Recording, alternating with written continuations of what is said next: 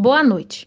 O nosso podcast vai começar falando sobre o tema escolhido pela nossa colega Mailda, gravidez na adolescência, tendo como pontos a ser discutidos fatores intensamente relacionados a essa gravidez, impacto na vida do adolescente, o comportamento da família, mudanças que acabam ocorrendo na dinâmica familiar em decorrência dessa gravidez, o apoio dos profissionais de saúde a essas adolescentes grávidas.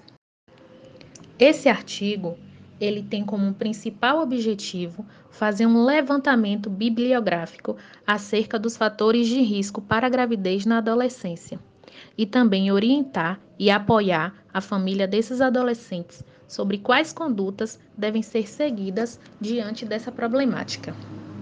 Foi lançada hoje a campanha nacional de prevenção à gravidez na adolescência. A proposta é despertar a reflexão e o diálogo entre os jovens e suas famílias e incentivá-los a procurarem uma unidade de saúde para se informar sobre os cuidados necessários. Giovânia descobriu que estava grávida de gêmeos aos 14 anos de idade. A notícia tirou da adolescente prazeres comuns desse período. As amigas saíam, elas iam lá em casa. Vamos, eu falei, como é que eu vou?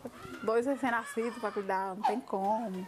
Hoje, com 21 anos, Giovânia tem cinco filhos e não está sozinha nas estatísticas. No Brasil, cerca de 930 adolescentes e jovens entre 15 e 19 anos dão à luz todos os dias. São mais de 434 mil mães adolescentes por ano. Este número já foi maior e agora está em queda. Ainda assim, o Brasil registra a maior taxa entre os países da América Latina e Caribe, chegando a 68,4 nascidos vivos para cada mil adolescentes e jovens. A taxa mundial é de 46 nascimentos para cada mil adolescentes e jovens. Para reduzir os casos de gravidez na adolescência, os Ministérios da Saúde e da Mulher, Família e dos Direitos Humanos lançaram uma campanha. Com o tema Adolescência Primeiro, Gravidez Depois, a ideia é conscientizar adolescentes e jovens sobre riscos e consequências da gravidez não planejada. Adolescência Primeiro, Gravidez Depois. O adolescente que iniciou ou pensa em iniciar a vida sexual pode buscar orientações no Sistema Único de Saúde e não precisa ir acompanhado dos pais. O SUS oferece nove métodos contraceptivos de graça que ajudam no planejamento familiar. Entre eles está a camisinha, a pílula anticoncepcional e o DIU. O que, que a gente está acrescentando na política? Reflita, pense, olhe o momento da vida. Olha a hora da adolescência. Conversa com a sua família, conversa com seus amigos, conversa com os jornalistas, conversa com as pessoas que estão hoje botando esse debate em, em rede nacional, para ver se você consegue ter uma sexualidade, principalmente uma maternidade ou uma paternidade responsável. Nós estamos diante de um problema de saúde pública. A gravidez na adolescência, adolescência não é um assunto moral, não é um assunto de comportamento tão somente, é um assunto de saúde pública, é grave. A gente precisa, nesse ponto, a gente precisa estar junto. Dando continuidade ao nosso podcast, vamos falar sobre o tema da nossa colega Marilene, o estado de saúde mental dos profissionais de saúde que atuam na linha de frente ao Covid-19.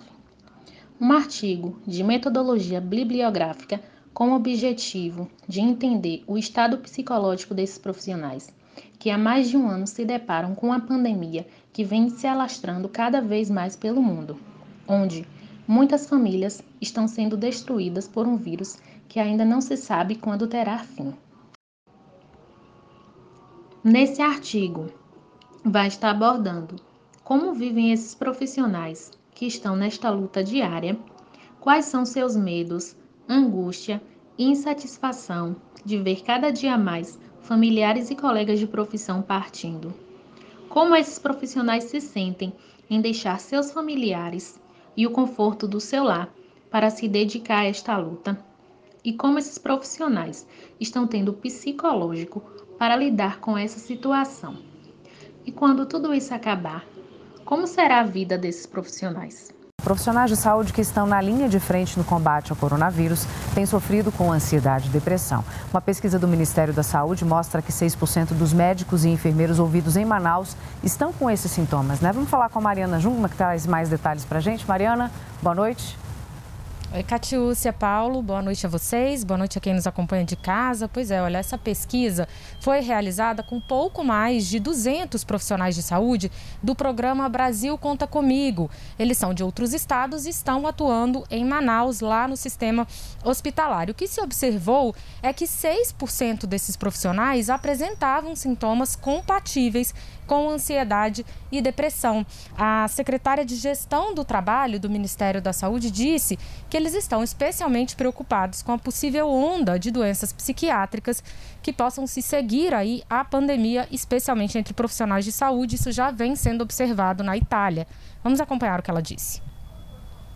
Nenhum de nós, população ou profissionais de saúde, estávamos preparados para o enfrentamento de uma epidemia e das suas consequências, seja na questão do isolamento social, do distanciamento, ou as consequências na economia. E a gente tem vivido um período de medo que é mundial e os psiquiatras estão mostrando isso, inclusive a Associação Brasileira de Psiquiatria já tem os primeiros estudos sendo publicados, que nós temos aí uma onda que começa com medo, é ansiedade, evolui para depressão e a última onda é a onda do suicídio. E a Itália já tem uma sinalização de aumento de 30% nas taxas de suicídio na população e a gente se preocupa muito com isso. Bem, o Ministério da Saúde também anunciou hoje que identificou 39 eh, pacientes que eh, já estavam com Covid-19 antes do dia 26 de fevereiro, que é a data oficial de registro do primeiro caso da Covid no Brasil. Esses pacientes tinham sido relatados como síndrome respiratória aguda grave e posteriormente foram testados para Covid-19 e deram. Mesmo assim, o Ministério da Saúde está entrando em contato com as secretarias de saúde para confirmar esses casos, saber se houve aí algum erro de digitação e se os sintomas de fato já tinham aparecido antes do dia 26 de fevereiro. Paulo Catiúcia, é com vocês. Obrigado, Mariana. Vamos mencionar agora medidas de prevenção que o principal hospital de referência do Brasil e da América do Sul vem realizando para sanar esses demais problemas provocados pelo Covid-19. O que ninguém podia imaginar aconteceu. O mundo parou. O mundo parou pela vida e pela saúde de todos. O mundo parou para mostrar gratidão e solidariedade. Mas quem são as pessoas que não pararam? Que trocam conforto e noites de sono por longos plantões, horas de dedicação e estudo. Que sim, pararam a própria vida para cuidar da vida de outras pessoas. São médicos, enfermeiros, técnicos, gestores, pesquisadores, professores, entre tantos outros, que nesse momento estão se reinventando e buscando os melhores caminhos para preservar a saúde e a vida. E é por isso que o Einstein não para. Nossa missão é cuidar e ensinar pessoas a cuidar de pessoas. Detectamos o primeiro caso do novo coronavírus no Brasil e, desde então, estabelecemos protocolos de segurança para pacientes e colaboradores. Mais do que nunca, a pesquisa no Einstein não para. Inúmeros pesquisadores e equipes diversas estão trabalhando dia e noite em busca de tratamentos eficientes e formas de diagnóstico precoce disponibilizamos gratuitamente cursos à distância para ajudar profissionais de saúde de todo o Brasil a combaterem e se protegerem da Covid-19. Para enfrentar esse desafio, firmamos alianças com o poder público e a iniciativa privada e seguimos buscando incansavelmente formas de vencer a Covid-19. E é por isso que nos mobilizamos para que o mundo não pare e para que em breve estarmos juntos fisicamente não seja uma ameaça. Afinal, a vida não pode parar. O Einstein sabe disso.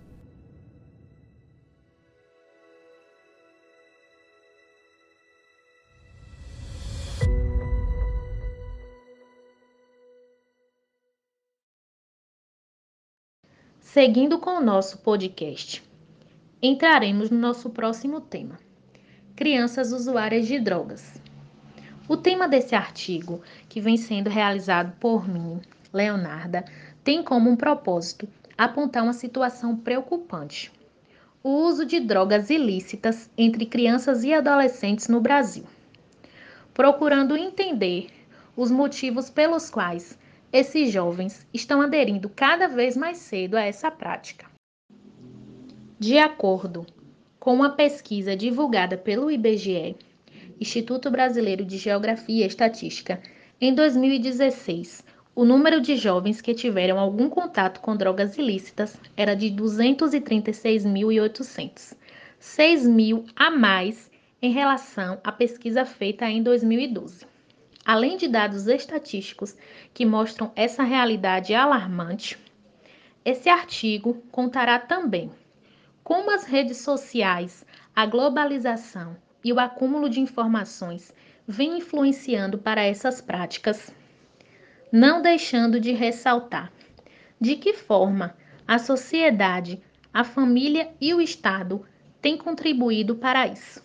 E por que crianças e adolescentes privados de seus direitos mais básicos são os mais vulneráveis ao acesso e ao consumo de drogas. As mãos, os pés, o corpinho indicam ser uma criança, certo? E são, na verdade, criança que canta e encanta. Eu quero subir o mais alto que eu puder, só pra te ver. Aos 10 anos de idade, este menor já conhece algumas das drogas mais poderosas que assolam famílias, incluindo a dele. Minha prima fala assim: fuma essa maconha aqui, estou rico. O pequeno príncipe, que até mês passado frequentava os cultos de uma igreja com a mãe, agora tem outra rotina e novos amigos.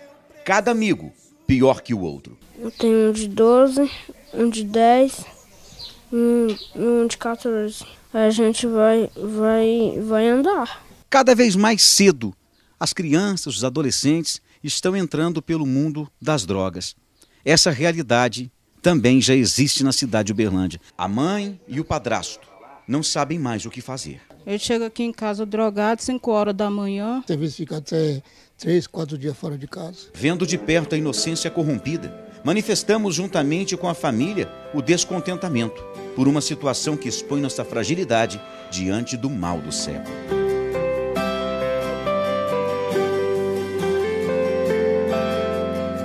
Polícia teve aqui em casa só uma vez quando pegou ele lá no Custódio Pereira e trouxe ele aqui. Ele fala para esses drogados aí, aí os caras dão os trem para ele vender, aí depois vai querer receber e vai ter, eu vou ter que pegar e entregar, porque é perigoso ele me matar. Para o promotor da infância e juventude em Uberlândia, Ipaminon das Costas, a internação do menor não pode ser descartada. Nesse caso, o que, que esta família deve fazer? ela deve procurar a unidade municipal de saúde, não é? seja é, o CAPS, seja até a própria UAI, para que realmente ela tenha o apoio é, médico, o apoio social, o apoio psicológico para lidar com esta situação.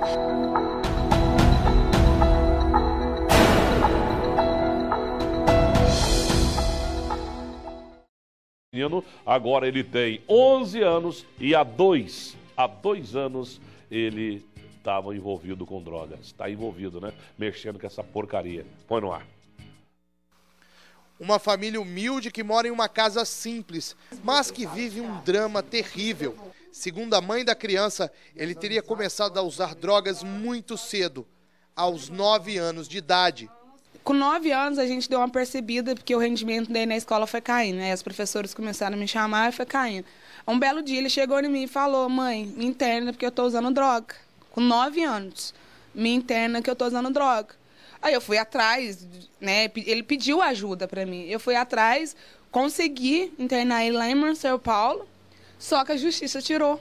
Falou que menor de 12 anos não podia ser internado. Ainda segundo Franciane, ela tentou de todas as formas ajudar o filho, mas parecia que nada dava certo. Aí levei no psicólogo, levei no CRAS, tentei, eu entrei na justiça, eu tenho os papéis, os documentos provando tudo, que eu entrei na justiça, corri atrás de tudo, só que a justiça foi lá e tirou. E ele só piorando. E ele só piorou, ele só piorou. Só piorando, saiu da escola, não quer saber de estudar, só quer saber de ficar na rua, é, é, mexendo com droga, vendendo droga. A situação do menor foi piorando e, segundo o avô, ele começou a furtar objetos dentro de casa para sustentar o vício. Já pegou panela de pressão minha, vendeu aí, liquidificador para vender, para poder bafar droga. Dinheiro de poupança, moitou lá no fundo da horta. De acordo com a mãe, o menino foi apreendido mais de seis vezes pela polícia. A mulher desabafa e explica que já não aguenta mais. Eu desisto. Eu já tentei de tudo, eu perdi serviço por causa dele, perdi uma carreira por causa dele, eu perdi tudo. Perdi o meu filho menor que mora com o pai hoje, para o meu filho menor não ver esse ter esse exemplo dentro de casa, não que sinceramente eu não quero ver ele na minha frente mais. O nosso podcast vem chegando aos minutos finais. Mas antes, temos mais um tema para ser exposto os cuidados de enfermagem ao recém-nascido, que vem sendo realizado pela nossa colega Alana. Esse artigo vem tratando um pouco sobre a assistência de enfermagem ao recém-nascido e o cuidado da mãe e do bebê. O recém-nascido precisa de um atendimento mais atencioso, mais qualificado, com profissionais que sejam capacitados. E esse artigo segue abordando sobre o vínculo satisfatório da mãe com a equipe de enfermagem e os possíveis riscos. Ele continua trazendo um pouco das primeiras horas de vida, as avaliações de enfermagem que têm que ser feitas com atenção, como sinais vitais, exame físico, reflexos do RN e se faltam alguns estímulos, e finalizando com as intervenções de enfermagem.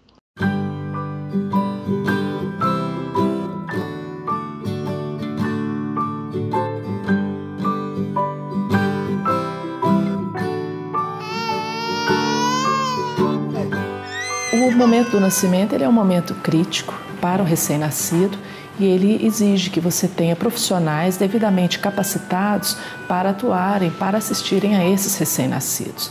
E além do conhecimento teórico, é importante que esses profissionais eles tenham também o desenvolvimento de habilidades. E esse é um tipo de capacitação que nós desenvolvemos, que ele tanto é, ajuda esse profissional a, a um, uma melhora do seu conhecimento teórico, uma atualização desse conhecimento com as melhores evidências existentes, também com o desenvolvimento da sua habilidade para o desenvolvimento do cuidado. Ao nascimento, um grupo de cuidados são essenciais à sobrevida do recém-nascido. A grande maioria desses bebês é, conseguem fazer esse processo de transição e de adaptação, sobretudo é, adaptação circulatória, ventilatória e respiratória, sem precisar de grandes intervenções. Entretanto, aqueles que precisam, o foco da atenção é na adaptação respiratória.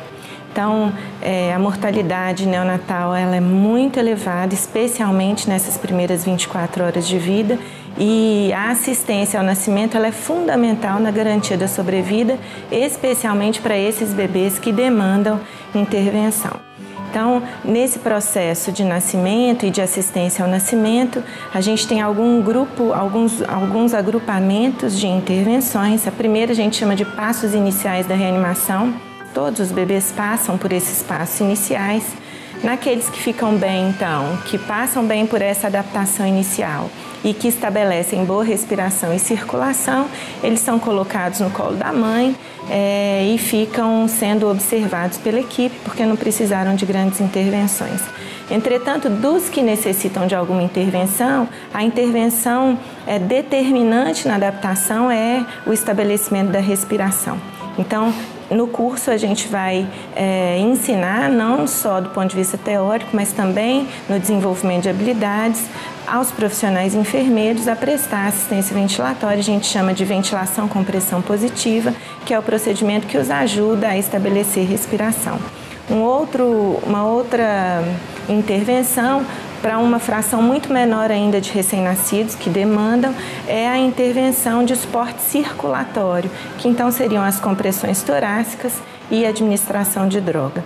Então, no próximo dia 31 do 8, né, de 8 às 19 horas, nós realizaremos na Escola de Enfermagem da UFMG o curso Cuidar, que é cuidados imediatos ao recém-nascido no momento do nascimento. Então esse curso ele é direcionado especificamente para profissionais enfermeiros. Podem participar desse curso enfermeiros, né, graduados, ah, enfermeiros já especializados e também alunos do curso de enfermagem no décimo período, que é o último período do curso.